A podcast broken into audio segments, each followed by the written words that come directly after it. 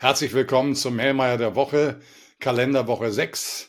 Wir haben eine aufregende Woche hinter uns mit sehr vielen Informationen, die, die bedürfen mal einer Einordnung. Und wir beginnen wie immer mit der Geopolitik. Ähm, es gab auch in der letzten Woche keine Anzeichen, ganz im Gegenteil, für eine Deeskalation in den akuten geopolitischen Krisen Nahost und Ukraine. Im Gegenteil, wie gesagt, es geht eher in, ten, in der Tendenz in Richtung Eskalation. Für die Finanzmärkte war das nicht entscheidend. Die haben das weitestgehend ignoriert, aber man muss hier weiter den Puls führen. Dann schauen wir mal in Richtung USA. Dort hat es die Offenmarktausschusssitzung äh, der Federal Reserve gegeben. Alles wie erwartet. Politik der ruhigen Hand. Aber es gibt sehr viel Unruhe. Wie viel Zinssenkungen kommen jetzt? Wann kommen sie? Es wird moderater sein. Das ist das, was uns die ähm, Äußerungen seitens der Fed-Oberen signalisieren. Die Erwartung einer ersten Senkung im März werden im Moment eher enttäuscht. Die Zinssenkungen werden kommen, aber wie gesagt verzögert und die Amplitude insgesamt des Zinssenkungsmodus muss nicht ganz so ausgeprägt sein wie in der Spitze erwartet. In der Spitze waren es bis zu sieben Zinssenkungen. Realistischer ist eine Zahl um die vier im laufenden Jahr 2024. Haken dran. Dann, was das Wichtigste mit war aus den USA, war der US-Arbeitsmarktbericht. Und der hat eingeschlagen. Sensationelle Zahlen, plus 353.000 neu geschaffene Jobs. Vollkommen im Widerspruch zu dem ADP-Report, der eine deutlich geringere Zahl hier in den Raum stellte, von weit unter 200.000. Und diese Daten werfen Fragen auf. Warum werfen sie Fragen auf? Wenn wir auf die Indizes vom Institute of Supply Management für den Beschäftigungssektor schauen, einmal fürs produzierende Gewerbe, dann sagen die uns Kontraktion, Rückgang der Arbeitsplätze. Noch wichtiger im Dienstleistungssektor, der ja viel größer ist der, äh, als Teil in der US-Gesamtwirtschaft.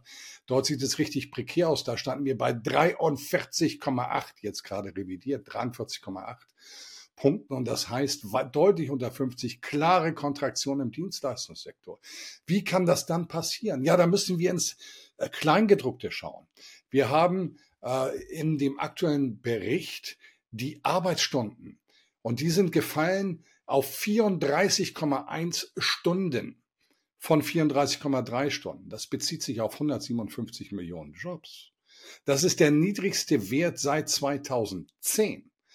Und wenn wir das mal umsetzen mit der Arbeitszeit auf Jobs, dann bedeutet dieser Rückgang um 0,2 Stunden ein Verlust in Arbeitsplätze umgesetzt, wenn wir also das Arbeitsvolumen mal an, äh, uns anschauen, und das ist die entscheidende Größe, von circa 915.000 Jobs. Also das Bureau of Labor Statistics sagt uns, es sind 353.000 geschaffen worden. Vielleicht stimmt das auch, das sind vielleicht Billigjobs. Aber das Volumen der Arbeit insgesamt ist um 34 Millionen Stunden im Vergleich zum Monat Dezember zurückgegangen. Und das entspricht in etwa 915.000 Jobs. Also von daher ist die Headline positiv, aber wenn wir ins Kleingedruckte schauen, bekommen wir ein ganz anderes Bild vom US-Arbeitsmarkt als das, was suggeriert wird. Und das Ganze hat einen gewissen Faden politischen Beigeschmack. Das mag mit der, mit der Vorwahlperiode in den USA zusammenhängen, dass man sich schöner machen will, als man ist, aber das ist eine Unterstellung kritische Anmerkung. Die Qualität dieses Reports sagt uns, dass sich die Dynamik am US-Arbeitsmarkt, was geleistete Arbeitsstunden anbetrifft, drastisch abgeschwächt hat. Das ist die Kernaussage, losgelöst von der nominalen Ausweitung der Jobs. Was haben wir sonst aus den USA bekommen? Wir haben äh, den Dallas Fed Manufacturing Business Index bekommen, der drastisch eingebrochen ist von circa minus 10 auf minus 27 Punkte. Den Index aus Chicago, der auch schwächer war, 46 Punkte in etwa. Andererseits geht das Verbrauchervertrauen hoch. Positiv. Auch ein riesiger Unterschied zu Deutschland. Und zur Eurozone ebenso. Ähm, dort sowohl der Index vom Conference Board als auch von der University of Michigan auf deutlich höheren Niveaus und die sind auch auskömmlich in einem historischen Kontext. Was gab es noch? Die PMIs, die Einkaufsmanager-Indizes von Standard Poor's und dem Institut von, äh, of Supply Management für das produzierende Gewerbe waren fester, war ein Freund hier. Hier zeigt sich auch nochmal die Divergenz zu Deutschland insbesondere. Also insgesamt aus den USA äh, ein gemischtes Bild. Und manche Headline stimmt nicht ganz so, wenn man ins Kleingedruckte schaut. Äh, so viel zu den USA. Schauen wir in Richtung Europa. Wir haben die BIP-Daten bekommen. Wir haben in der Eurozone ein Wachstum im Jahresvergleich von 0,1 Prozent im vierten Quartal gesehen. Wer führt das Ganze mit an? Ja, äh, unter anderem Portugal mit 2,2 Prozent plus im Jahresvergleich, Spanien 2 Prozent im Jahresvergleich plus, äh, dann Frankreich 0,7 plus, Italien 0,5 plus, ja, da kommt Deutschland minus 0,2 Prozent im Jahresvergleich. Wir fallen zurück. Das ist die Kerngröße. Der Einkaufsmanager-Index fürs verarbeitende Gewerbe der Eurozone 46,6 Punkte. Wie im Vormonat, auch wie, er, wie erwartet. Was haben wir noch bekommen zuletzt? Frankreichs Industrieproduktion im Monatsvergleich plus 1,1 Prozent nach plus 0,5 Prozent im Monatsvergleich. Hier die Daten. Und da zeigt sich auch wieder die Divergenz zu Deutschland. Und damit kommen wir zu Deutschland. Zum Problem kennt wir haben in der letzten Woche die Einzelhandelsdaten bekommen, minus 1,7 Prozent im Jahresvergleich. Heute früh Exporte im letzten Berichtsmonat minus 4,6 Prozent, deutlich negativer als erwartet. Ebenso die Importe minus 6,7 Prozent. Was sagt uns das? Das sagt uns, dass die wirtschaftliche Aktivität, die Intensität in der Ökonomie rückläufig ist. Ähm, dann reden wir auch über einen aktuellen Report vom IFO-Institut, über, wo das IFO-Institut ganz klar sagt, verschärfter Auftragsmangel wird zum Konjunkturrisiko. Genau das ist der Fall. Deutschland fällt zurück im internationalen Kontext, im europäischen Kontext. Und das hat mit hausgemachter Politik primär zu tun und sekundär auch mit exogenen Faktoren.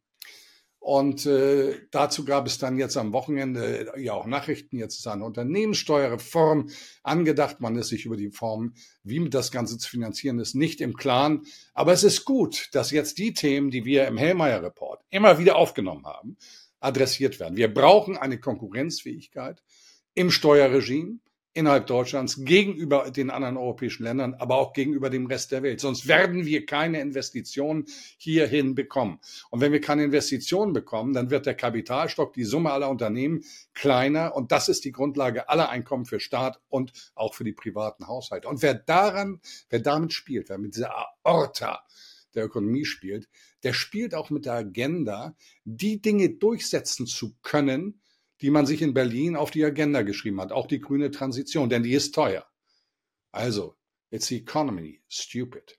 Dann reden wir noch über Inflationsdaten. Bekamen wir letzte Woche auch was. Und das war ja auch mal positiv, weil es war entspannend. Der PCE-Index, der für die US-Notenbank von enormer Bedeutung ist, Personal Consumption Expenditure, also das, was der private Sektor konsumiert, diese Daten dort abgegriffen, plus 2,6 Prozent im Jahresvergleich. Nochmal, der Leitzins steht bei 5,375 Prozent. Enorm hoher real, äh, äh, real positiver Zins. Deutschland Importpreise im Jahresvergleich minus 8,5 Prozent. CPI, Verbraucherpreise Deutschland minus 2,9 Prozent. Eurozone, äh, sorry, 2,9 Prozent Anstieg. Äh, Eurozone 2,8 Prozent Anstieg. Es zeigt sich weiter ein entspanntes, eine entspannte Entwicklung, die Raum gibt im weiteren Jahres Verlauf eben das Thema Zinssenkung auch ernst zu nehmen. Was haben die Märkte gemacht? Die Märkte haben Resilienz, Widerstandskraft signalisiert, zuletzt durch den US-Arbeitsmarktbericht am Rentenmarkt äh, eine leichte Verwerfung. Wir hatten in einem Wochenverlauf sinkende Zinsen, Kapitalmarktzinsen und das Ganze wurde am Wochenende, am Freitag dann konterkariert. Es war also eine Menge, was hier passiert ist. Wir schauen auf diese Woche.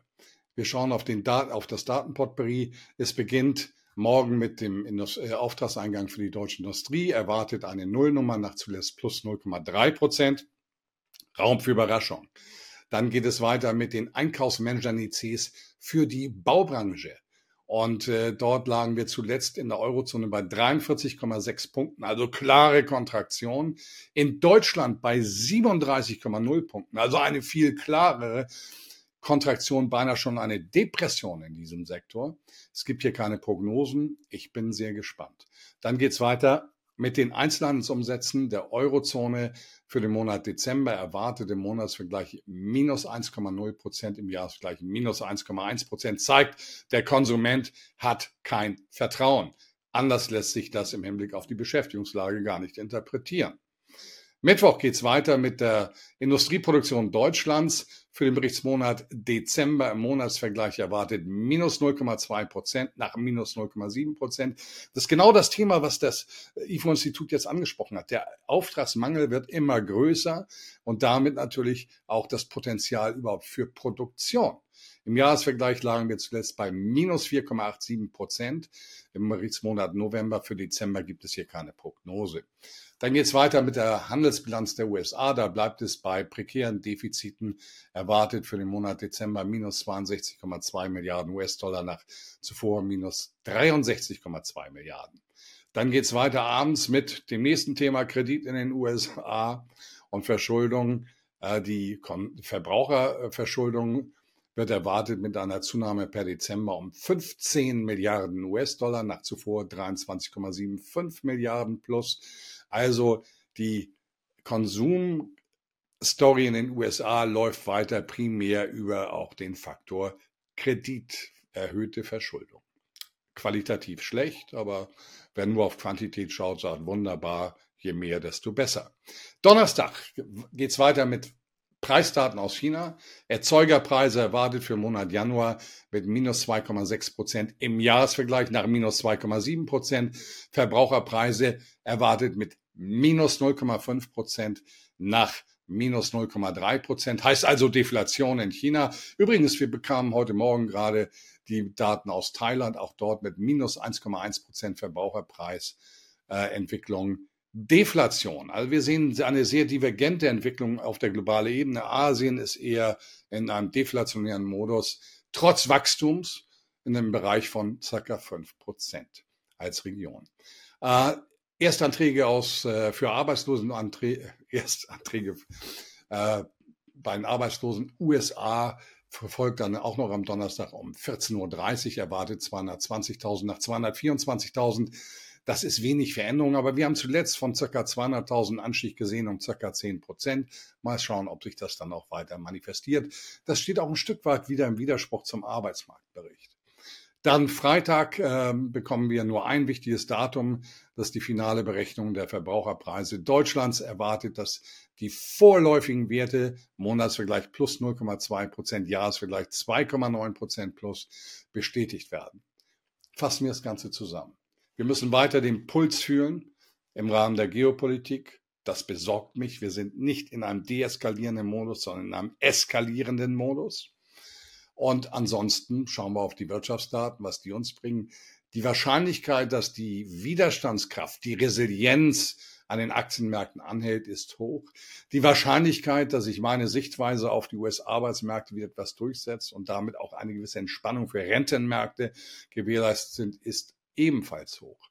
Also, wir fühlen weiter den Puls. Ich wünsche Ihnen viel Erfolg. Es ist mir eine Ehre, eine Freude und lesen Sie den Hellmeier Report. Dort sind Sie täglich dabei.